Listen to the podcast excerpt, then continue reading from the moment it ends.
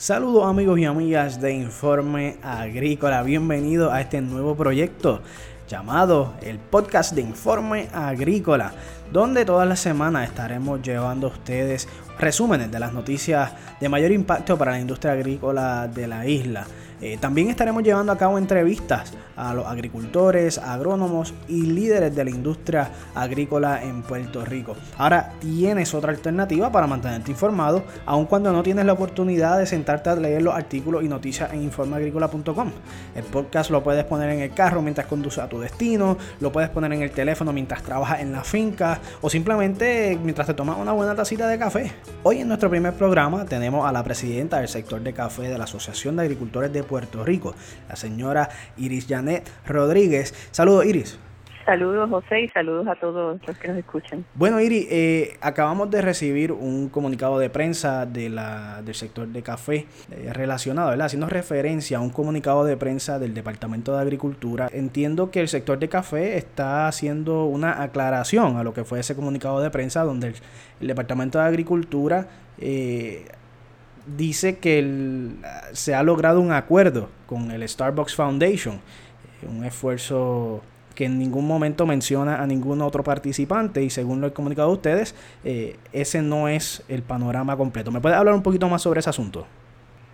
Claro, nosotros queremos aclarar que esto es un esfuerzo multisectorial liderado por Starbucks Foundation y, y otras empresas tales como Puerto Rico Coffee Roaster, viveristas privados, productores y científicos y de la estación experimental este y solamente un representante de agricultura. Y este esfuerzo nosotros lo venimos realizando desde desde te diría desde que pasó el huracán. Y entonces nosotros pues queremos eh, dejar claro que ya anteriormente nosotros habíamos enviado una carta al secretario de Agricultura Federal, Sonny Perdue, eh, diciendo la catástrofe que habíamos sufrido y, y la necesidad de arbolitos de café que teníamos.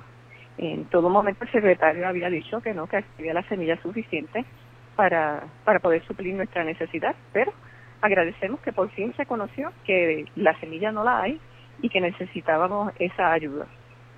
Eh, la situación con Starbucks Foundation es peculiar porque entiendo que aparte de, de, lo que es la aportación de Starbucks Foundation, Starbucks Foundation y como mencionaste Coffee Roasters realmente son competencia.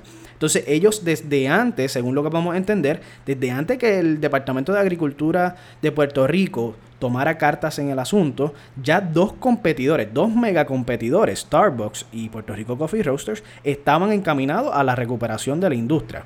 Eso es correcto y nosotros agradecemos a ambas instituciones, son instituciones privadas este, que han, han visto la necesidad que tienen los caficultores de Puerto Rico y se han unido en un gran esfuerzo para ayudarnos a levantar esta industria. Nosotros entendemos que esto es lo que hace falta, es unir a todos los sectores y no es decir quién hizo qué o cuándo lo hicieron, sino es levantar la industria.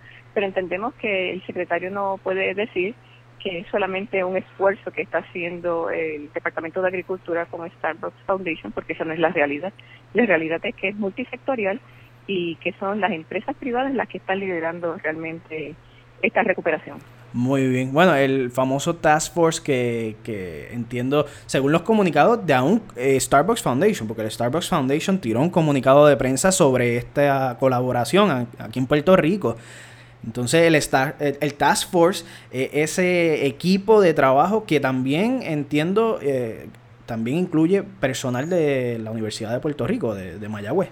Sí, correcto, incluye a lo, a lo personal de la estación experimental, incluye viveristas privados, productores, eh, como te había mencionado, Starbucks Foundation, Puerto Rico Coffee Roasters, World Coffee Research, Art, uh, S2 Vision, o sea, es un grupo multisectorial solamente se encuentra un representante del Departamento de Agricultura. Eh, entiendo que aquí lo que estamos tratando eh, y, que para que los, los radioescuchas no entiendan, ¿verdad?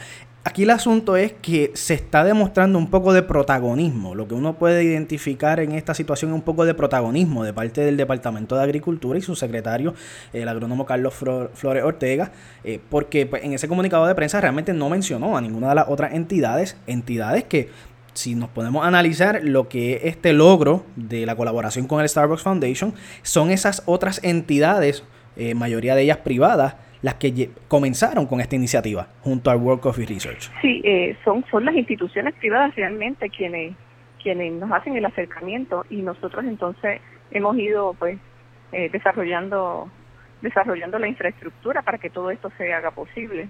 El Task Force que se creó, como ya tú mencionaste anteriormente, eh, es por un grupo de diferentes eh, componentes en la industria, son productores, benefactores, lideristas. Eh. Así que todo el mundo está incluido aquí. Aquí hay representación de toda la cadena de, de lo que es el café. Eso es lo que queremos dejar claro. No es solamente el Departamento de Agricultura y una entidad privada son todas estas otros componentes que componen realmente ese task force. O sea, nosotros lo que esperamos es que es que se logren todo esto que estamos trabajando, que es traer las semillas para poder sembrar, porque estamos realmente un año tarde. O sea, las semillas todavía no han podido llegar, no se han podido empezar a, llevar a, los viveros, este, y, nos preocupa que, se pueda dilatar el, el proceso. Eh, por, por razones que estén fuera de nuestro control. Lo que nosotros extendemos a la mano al, secretario de Agricultura, al señor Carlos Flores Ortiga, es que todo esto siga corriendo sin que haya un tropiezo y que se logre levantar la industria. Muy bien. Y mucha falta que nos hace. El puertorriqueño necesita su café, el café de aquí del, de, de, Puerto Rico, el café local. Así que muchas gracias a Iris Janet Rodríguez, presidenta del sector de café de la Asociación de Agricultores eh, de Puerto Rico. Muchas gracias por tu tiempo, Iris, y esperamos eh, hablar contigo próximamente en, algún en algún otro episodio de Informa Agrícola, el podcast.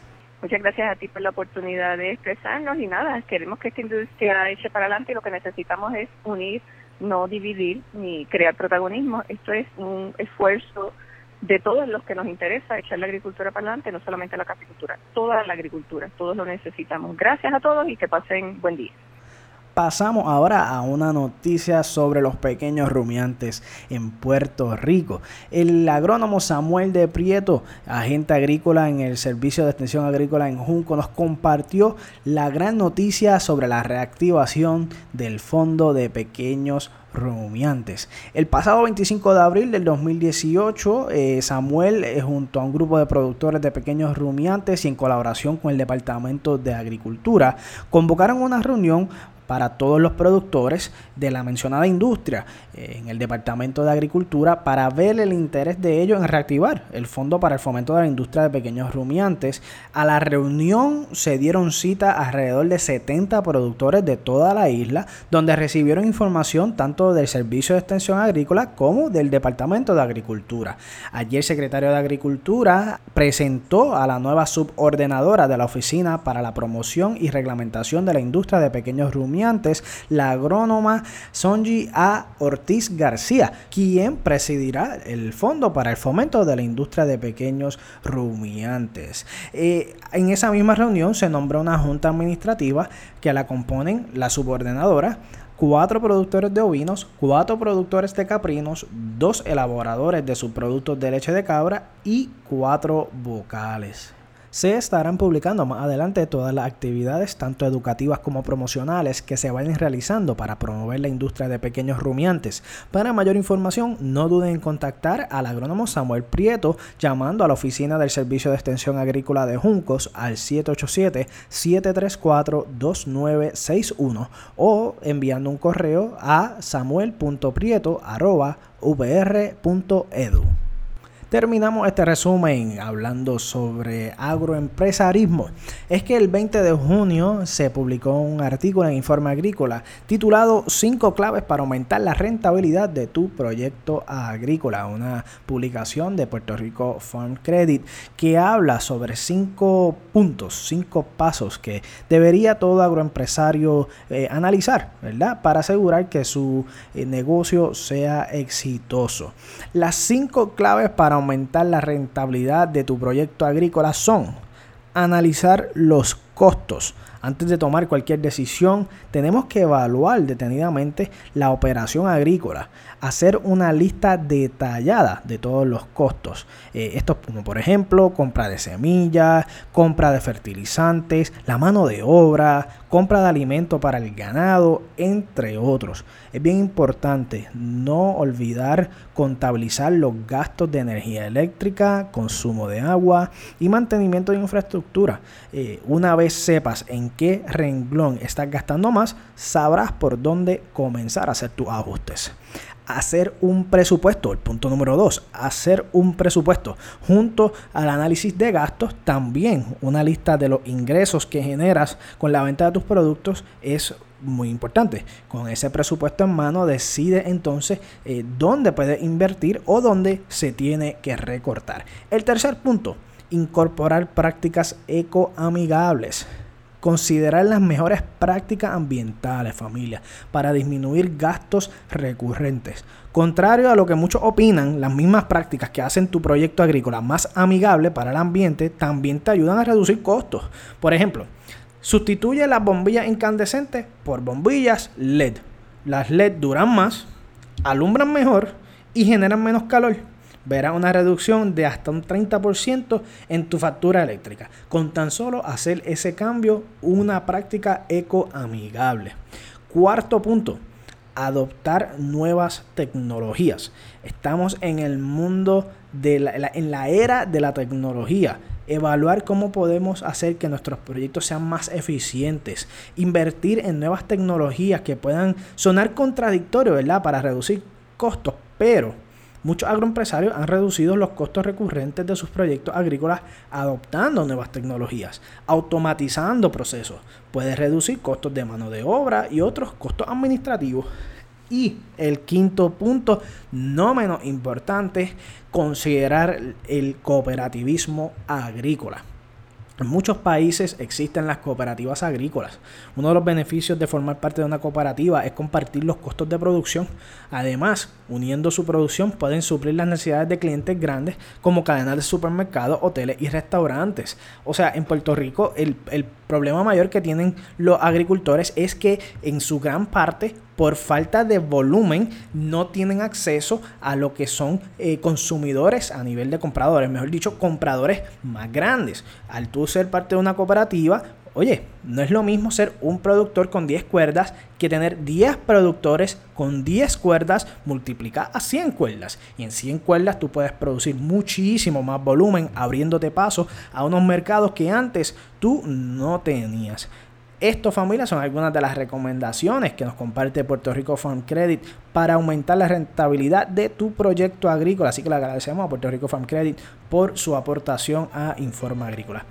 Eso es todo por este programa, su primer podcast de Informe Agrícola. Muchas gracias a todos por escuchar la programación de hoy. Recuerden compartir el programa en las redes sociales, enviárselo a su familia, enviárselo a sus amistades para hacer que este proyecto siga creciendo. Así que eso es todo por ahora. Nos vemos la próxima semana.